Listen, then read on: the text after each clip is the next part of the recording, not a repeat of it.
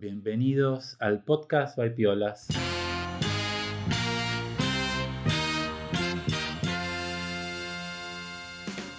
El podcast en el que nos metemos en el estudio y en el trabajo de diferentes artistas contemporáneos. Entrevistamos artistas españoles y de todo el mundo. Yo soy Alex y estoy como siempre con Brenda. Hola Brenda, ¿cómo estás? Hola Alex, ¿qué tal? Hola a todo el mundo. ¿Cómo va? ¿Cómo estás? Yo bien, espectacular, contento de estar acá otra vez y bueno, a ver de qué pasa hoy. sí, ¿no? Todos los días es como un... Todos los episodios que grabamos es como un, un momento nuevo, ¿no? Un momento de estrenar. Una sorpresa, sí, no se sabe qué es lo que va a pasar, quién va a venir, todo, bueno, a ver. no, no, quién, quién viene sí que lo sabemos de antemano, sí, sí, pero nunca sabemos la respuesta ni nada, qué es lo que pasa, así que bueno. Sí, Está bueno eso. Sí, es genial, la verdad que, está buenísimo. Eh, quería contar que lo acabo de ver, que eh, el Thyssen va a estar gratis, el Thyssen en el museo de aquí de Madrid. Eh, va a tener entrada gratis desde ahora hasta el 18 de abril. eh, sin necesidad de ningún carnet o abono especial, así que quería compartirlo porque está para aprovechar. Eh, es uno de mis museos favoritos y siempre hay exposiciones eh, muy, muy guays para ver arte, así que bueno, si tenéis ahí un plan o algo, aprovecharlo. Es un tip espectacular porque, mira, yo no lo sabía, eh, pero es buenísimo. El Thyssen me encanta, o sea, cualquiera que tenga Sí. la oportunidad en algún momento durante o después de la pandemia de pasar por el Thyssen aquí en Madrid es un museo espectacular, es genial. Lo que tienen ahí, los tesoros artísticos que tienen ahí son geniales. Así que bueno, buenísimo, porque ahora dentro de poco es Pascua. Así Claro, que- ya. Sí, ya es Pascua, así que bueno, vamos a tener unos unos cuantos días libres y, y bueno, por ahí, mira, en una de esas me voy más de una vez, porque a veces hago eso también, voy, por ejemplo, al, a- al Museo del Prado, voy, de hecho, de manera, de manera regular, en vez de ir un solo día y vérmelo todo, es como que No, cada tanto vuelvo, sí, sí. A veces uno se tienta a hacer esa clase de Mm. cosas y terminás como saturado. Dolor de Mejor, pies. bueno, hoy voy a ver a Goya, ¿no? Y bueno, hoy esta sala, aquí, bueno, otro día, Velázquez, así, bueno, así vas. Y mejor así, así que bueno, por ahí me voy, ya que está la entrada gratis, me voy más de una vez. Sí, sí, sí, está para aprovechar, ya te digo. Eh, hay varias exposiciones eh, ahora ahí, así que eh, ir a todo lo que podáis porque siempre es de muy buena calidad. No es sponsor el Thyssen, esto quiero aclararlo porque no es que... no, no, no es, esto es eh, puro amor al arte realmente y que podáis aprovechar de las oportunidades que hay eh, si estáis en Madrid. Por cierto, Brenda, ¿qué vas a hacer eh, ahora en Pascua? Bueno, mm, realmente me voy a pensar a ver si me paso por el, el teaser y seguramente eh, pintar, que estoy ahí trabajando en una serie estoy un poco enganchada de, de dípticos, así que creo que eso voy a estar un poco ocupada y seguramente comer rico, porque estas festividades nos llevan a comer rico y a estar ahí en, en familia, así que, así que un poco eso. Qué guay, qué guay. Buenísimo, buenísimo. Yo creo que voy a, bueno, yo también voy a pintar un poco, sí, pasearé un poco. Bueno, no nos podemos mover de, de Madrid, no podemos salir de Madrid por la situación. Eh, pero bueno, estaré pintando. Creo que me voy a, voy a volver a hacer el, el- el curso online de, de Santiago Picatoste. Bueno, ya lo Ah, sabrán. bien. Pobre, ya se los conté varias veces de que, bueno, me fascina el arte abstracto, eso es lo mío.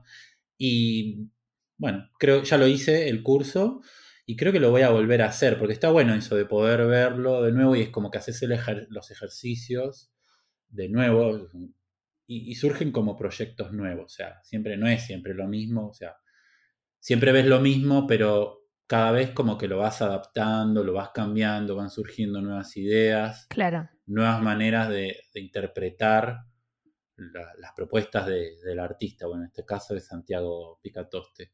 Así que bueno, igual creo que voy a ir por ese lado. Te lo haces de nuevo. Mm, Buenísimo. Sí, buenísimo. Bueno, si te parece que pasamos a presentar al artista de hoy. Sí, dale, que muero de ganas de que nos cuente todo. Genial, genial. Bueno, Hoy entrevistamos a Federico Miro, artista oriundo de Málaga y afincado en Madrid. Federico es un innovador que reivindica lo artesanal a través de pinturas que evocan tradicionales telas tejidas y aquello considerado remoto. Y esto es especialmente interesante en tiempos sumergidos en la tecnología y lo inmediato. Su trayectoria como artista es estelar, especialmente teniendo en cuenta que es muy joven. Resalta su participación en numerosas exposiciones por toda España, en reconocidas ferias como Just Mat, Estampa y Arco, y además ha recibido importantes premios, entre los que destacan el premio BMW de Pintura a la Innovación y el premio Circuito de Artes Plásticas de la Comunidad de Madrid.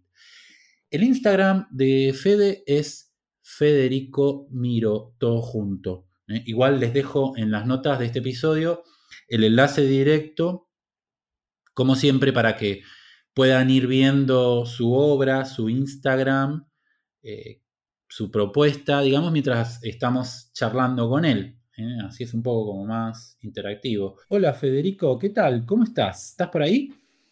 Hola Alex, Alexis, ¿qué tal? sí, aquí estoy en, en Madrid, en, mi estudio. Y hola Brenda, gracias por invitarme a, esta entrevista. Hola Fede, ¿qué tal? Bienvenido. Bueno, gracias a, ti por dedicarnos un ratito de tu tiempo. Así que estamos muy contentos de que, de que estés aquí. Nada, gracias a vosotros.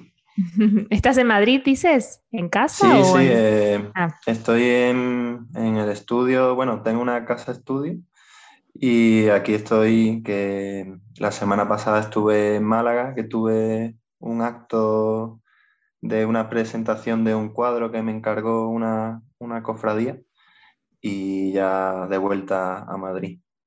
Qué guay, qué, bien eso. El acto era mm, para entregar, digamos, el, cuadro, ¿no? ¿O ¿De qué consistía? Claro, sí, eh, una cofradía de estudiantes de Málaga eh, me encargó un cuadro, un cartel anunciador de la Semana Santa y pues hubo un acto de, para presentar el cuadro y, tal, y, bien.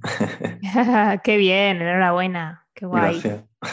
Qué guay, estaba viendo, estaba viendo en Instagram eh, ahí las fotos, gran acto, ahí la, verdad. Sí, fue, mm. fue en, el Museo de Málaga, eh, en el patio. Mm. Qué guay. Y la verdad que el acto estuvo, fue, fue muy bonito. Mm. Para los que nos están escuchando desde quizás otros países fuera de España, eh, bueno, sí, aclaramos de que, bueno, por ejemplo, en, especialmente en Andalucía, la Semana Santa es, muy importante y, bueno, toda una movida que hay alrededor de las cofradías y, bueno, la gente que, por ahí le gusta y disfruta con, con, eso. La verdad que es una, buena oportunidad, ¿no? Esto de, poder crear así como una especie de, pintura póster, ¿no? Para, para promocionar esta actividad. Que es tan importante. Eh. Claro, además este año, como no hay, no va a haber procesiones eh, por lo del virus, entonces como que todas las cofradías y todo hacen como eventos para tener activa el, movimiento, o sea, para que no se pare en Semana Santa. Claro, para mantener vivo el espíritu ahí, digamos, sí, dentro. Claro, genial. Qué bien. ¿Y cómo fue el proceso? ¿Pudiste ser libre de, crear em, esta portada? Sí, eh, bueno, a ver, yo soy eh, gran eh, aficionado a la Semana Santa y seguidor, además salgo en, una cofradía de allí, el Jueves Santo. Y bueno, yo ya me conocía, cuando me encargaron el, cartel ya conocía pues el Cristo y la Virgen de, de esa cofradía entonces, no, no me dijeron ninguna pauta ni nada, era libre, completamente libre. Eh, yo podía, tenía totalmente libertad. Así que, bueno, tenía la idea bastante clara desde un principio. Así que eh, quería como mm, que la Virgen y el Cristo estuviesen unidos en un mismo, en un mismo cuadro, no centrarme solo en uno. Claro, qué bonito. Sí, ahí lo estoy viendo. Muy guay. Enhorabuena. Súper, sí, súper bonito. Bueno, si te parece, mm, eh, vamos a empezar con, la primera pregunta eh, que tenemos para ti, eh, para que nos cuentes un poco de, cómo empezaste, ¿no? Como artista, cómo, cómo y cuándo nació Federico el artista. Pues bueno, de siempre me ha gustado dibujar, pintar. bueno, veía siempre a mi madre mm, dibujando en, en, un blog de dibujo o mi abuelo tenía una tienda de bellas artes, de pintura, que también siempre iba, iba allí. Y bueno, siempre también me han gustado las manualidades desde pequeño, o sea, me fabricaba mis propios juguetes, o sea, me gustaba, me gusta el ciclismo, hacía como, como dibujos de ciclista para, para luego jugar con ellos. Eh, también, bueno, con respecto a la Semana Santa también He realizado tronos y en plastilina, en cartón de pequeño. O sea, me ha gustado como siempre eh, un poco las manualidades, el dibujo, pero realmente nunca he pensado en quiero ser artista o dedicarme a ello. Mm, ha sido todo un poco natural, fluido. Y pues cuando llegó el primer momento de tomar una decisión, que fue elegir el bachillerato, pues pues elegí el bachillerato de artes y esa fue como, digamos, la primera decisión importante, pero sin pensar en, que luego quiero ser artista o algo, era porque me gustaba y luego ya, pues, ya pasaría, ya pasará algo. Qué guay esto de que me quedé enganchado con esto que nos contabas de que creabas tus propios juguetes también, o sea, medio artista, medio inventor también, ¿no? No sé si es tan natural eso de crear juguetes, no sé, veo que muchos niños, eh, ¿no? Juegan con lo que le dan, sí, te inventás historias, te inventás, o sea, por ahí.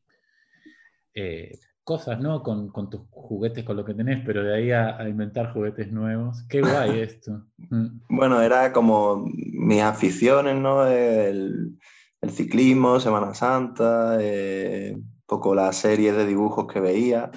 Pues un poco basándome en ellos, pues hacía manualidades o, bueno, sí, en, en, plastilina y sí, creaba un poquillo ahí pequeños juguetes para distraerme. Mm, mm. Qué bien. Y contabas que tu abuelo tenía una tienda de, bellas artes. Entonces, eh, pero en tu familia ya pintaban, entonces ya había artistas, digamos, o era solo, solamente la, tienda que tenía tu abuelo? Bueno, eh, mi, mi, abuelo pintaba de, o sea, tenía la tienda de materiales de bellas artes y pintaba de manera aficionada. Eh, pero yo siempre veía, pues tenía que ir a la tienda o algo y siempre estaban allí con los pintores de Málaga y eso, pues me gustaba también estar allí. Bueno, también mi, tía es profesora de piano, eh, mi tío escribe también, un poco un ámbito así más. Una familia de artistas. Qué guay. Qué guay, qué guay tener un abuelo que tenga una tienda de bellas artes, es como Disney, ¿no? Como para uno que sí. Además, bueno, luego la tienda se la quedó mi tío y, y cuando estudié la carrera, pues era mi, mi salvación. siempre estaba allí pidiendo materiales, mi tío protestando, otra vez estás aquí. pero, pero muy guay, sí, sí.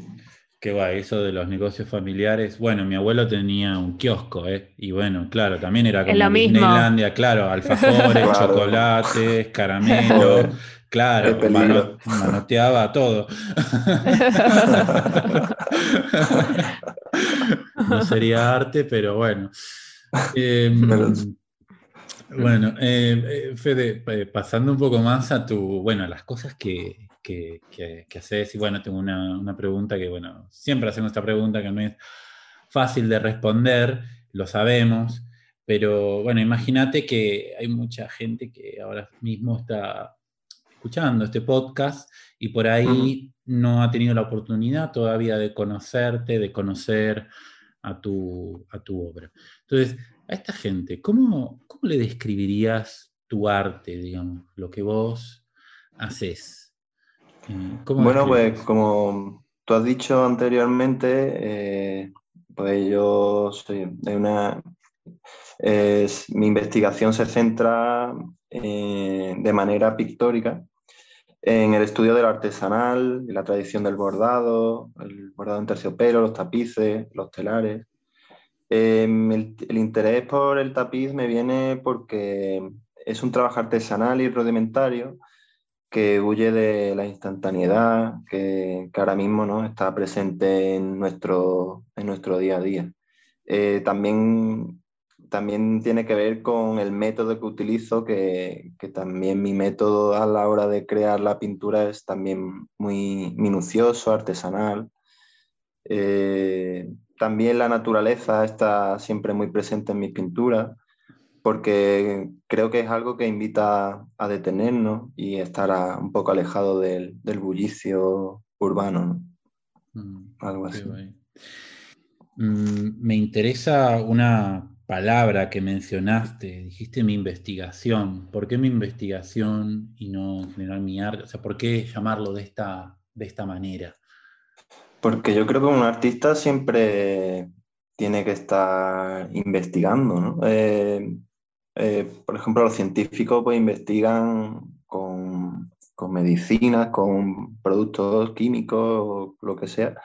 Y un artista, bueno, en mi caso, eh, yo con la pintura eh, investigo con la materia, con la pintura y, para crear cosas, cosas nuevas.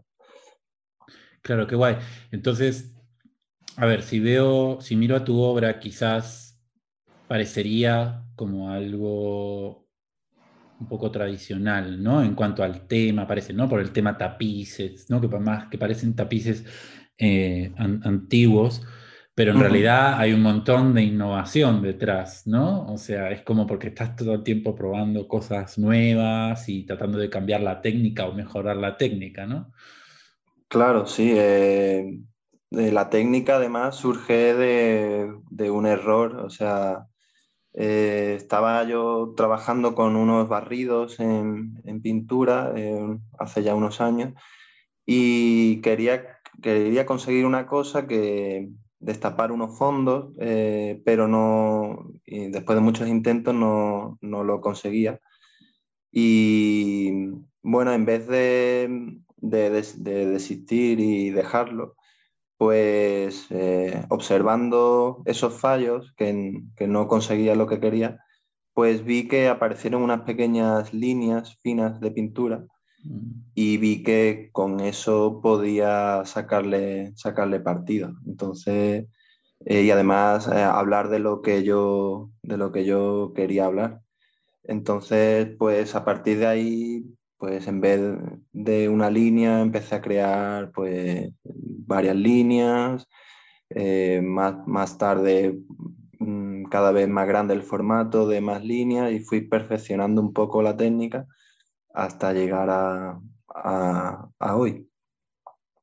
Qué genial, súper interesante. Sí, eh, tengo que confesar que la primera vez que vi tu obra, eh, me, lo creí de que era un tapiz de verdad. El efecto es increíble. Yo, o sea, también hay mucha gente que le pasa eso y para reivindicar un poco que es pintura, eh, pues dejo los cantos en blanco, los cantos del cuadro para que se vea la tela en donde está puesta la pintura. Claro, mm. una maravilla. Sí, en especial también me, llama la atención, bueno, eh, la textura esta aterciopelada, ¿no? Que, que, transmites y también los temas, ¿no? Un poco, porque son paisajes, eh, bueno, seguramente marcado por la historia, ¿no? De donde vives, seguramente, eh, pero con una abstracción, ¿no? Como que distorsionas las formas. ¿Cómo, es ese proceso de trabajo? Eh, sí, al principio empecé a trabajar paisajes de, mi zona, de Málaga. Eh, y posteriormente fui abstrayendo ese paisaje eh, eh, hasta llegar a la conclusión de, hasta llegar al ornamento, porque para mí también el ornamento es otra manera de, de abstraer o simplificar el paisaje. Y el, el ornamento a su vez me llevó a, a las telas y tejidos que se procesionan en, en, Semana Santa. O sea, está todo un poco relacionado con, con, mi, con mis intereses personales. Y, y, bueno, el ornamento pues también me lleva, me lleva posteriormente a tapices pues, del Renacimiento flamenco, que también estaban presentes en el ornamento. Aparte, ya me permitía para hacer eh, otros escenarios que eran pues eh, fondos de salones eh, palaciegos o habitaciones, mm. un poco todas esas vías que me permitían explorar. Qué guay.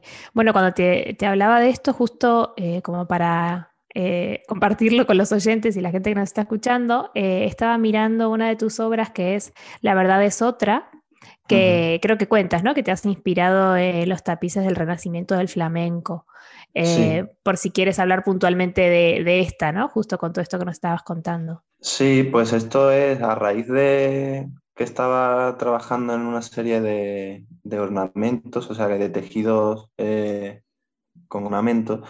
Eh, me invitaron a participar en una, en una mesa redonda en, en la fábrica de tapices aquí de Madrid, que está por Atocha. Y justo en ese momento estaban restaurando una pieza de un tapiz del Renacimiento flamenco. Y ahí es donde pues, me llamó muchísimo la atención porque tenía ornamento y tenía otros elementos que me gustaban para yo incorporarlos posteriormente a, a mis obras. Entonces fue a partir de ahí cuando me empecé a interesar mucho por, por esta serie de obras de, tapices del Renacimiento flamenco. Y de ahí surge esta serie de La verdad es otra. Claro, y cuando mencionas ornamentos es eh, arquitectura, ¿no? Eh, escultura, ¿Qué, parte de ornamentación más que nada? Eh, bueno, la ornamentación, pues, o los bordados de las telas, o sí, o en la, en la arquitectura también, que está presente en todos los sitios del ornamento. A mí me parece fantástico de que hayas podido de alguna manera como colaborar ¿no? con, eh, con la fábrica de tapices, que es, si no, o sea, no me estoy confundiendo, ¿no? Es la Real Fábrica de Tapices, ¿no? Sí, sí. Que es una, eh, una institución que tiene unos cuantos siglos, o sea, llevan varios siglos haciendo, haciendo eh, tapices. Es eh, fascinante, la verdad. Invito a, todo el mundo a que se pase, porque además se puede ver a los trabajadores, eh, a los tejedores trabajando la tela directamente mm. y, es alucinante verlo en directo. Qué guay, no tenía idea de, que estaba esto aquí así tan, tan chulo. Además, eh, también, o sea, me resultaba curioso también porque, eh, bueno, yo me baso en, tapices y, todo, este, todo este mundo, pero realmente no sé cómo se hace un tapiz y no sé, no sé nada. De... Entonces, pues me interesaba también que ellos me contaran eh, cómo, cuál es su manera de, o su proceso de trabajo y poniendo nuestros, nuestros procesos en común, ellos y yo, eh, veíamos que teníamos cosas, cosas en común en, en el proceso. Eh, trabajamos de forma parecida, yo en pintura y ellos en, en con tejido. Qué maravilla. Sí, de hecho ahora estoy leyendo que desde los inicios que han colaborado con varios pintores, incluso, incluso con Goya eh, han colaborado. Qué bueno, qué bueno esto, mm. ¿no? De que surja esto, ¿no? De que por ahí, incluso hoy en día, siendo una, institución tan, tan antigua, colaboren con gente como, como, mm. tú y, bueno, y con otros también. Qué guay. Parece un, proyecto muy bonito. Gracias. Y mm, Fede, en cuanto a tus, los, materiales, tus materiales preferidos, ¿cuáles son los materiales que están ahí siempre en tu taller, los que más, con los cuales más te gusta trabajar?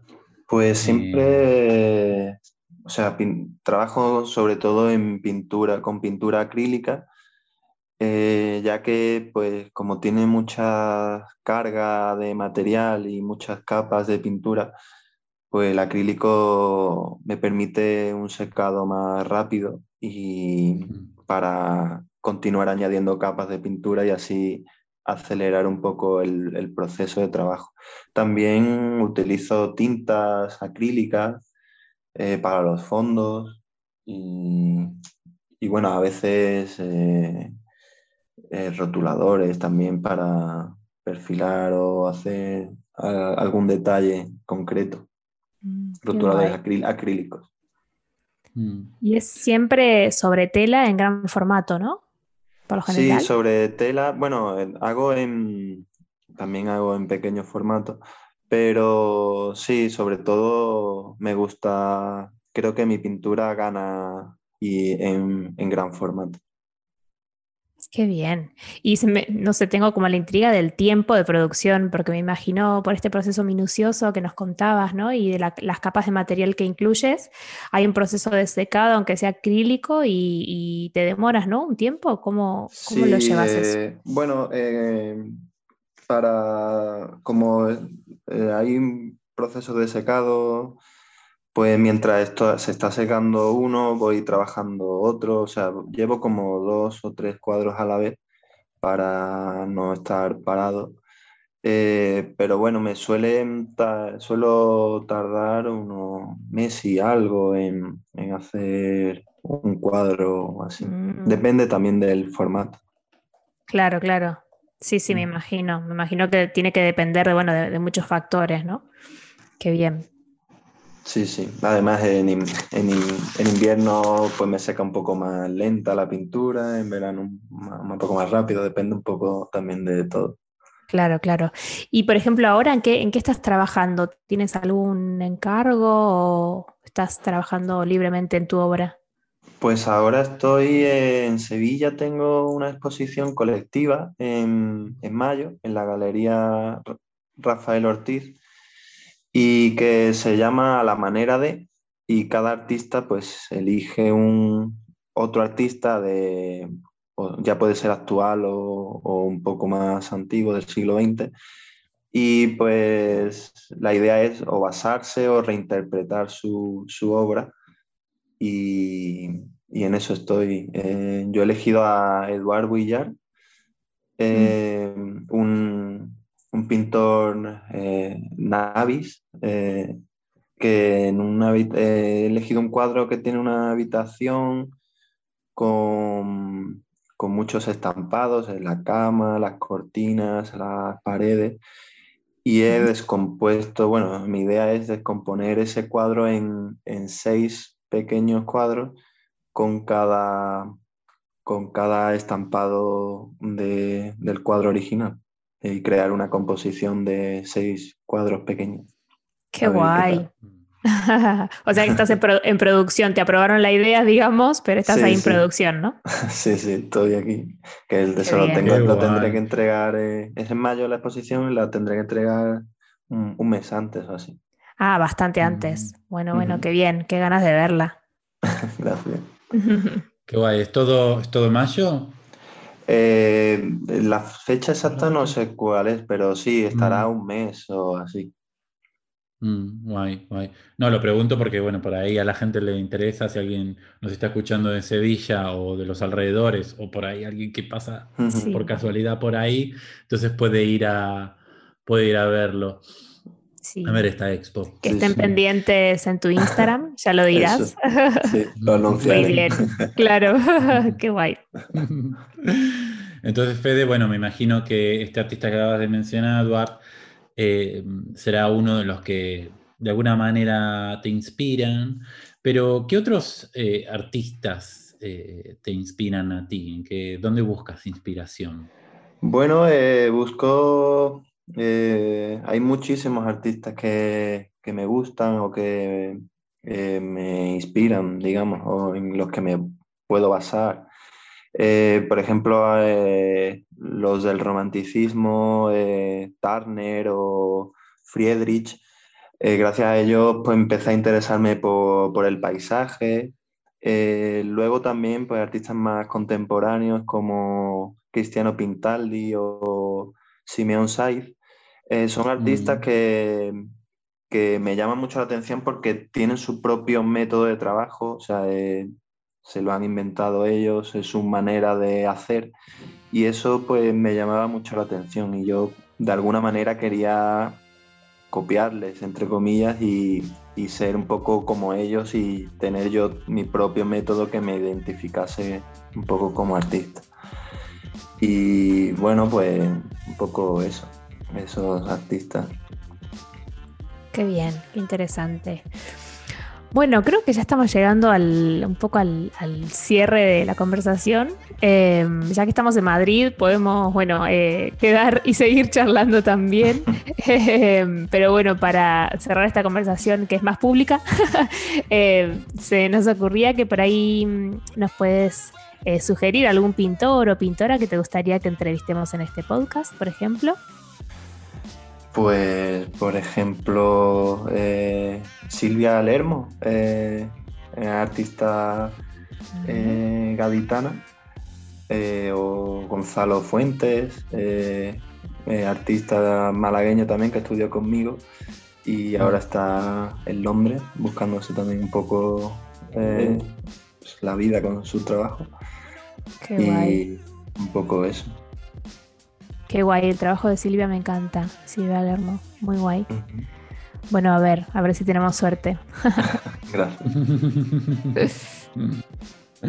Genial, genial. Bueno, eh, Federico, muchísimas gracias por, por, esta charla. La verdad que es súper interesante, bueno, conocer un poco más lo que hay detrás de Federico el artista, cómo fueron tus comienzos Siempre es interesante, creo que para todos los que estamos en el mundo del arte, ya sea de manera profesional o un poco más amateur, saber cómo o conocer cómo otros artistas o artistas profesionales han desarrollado su, vida como artista y su, y su, su carrera.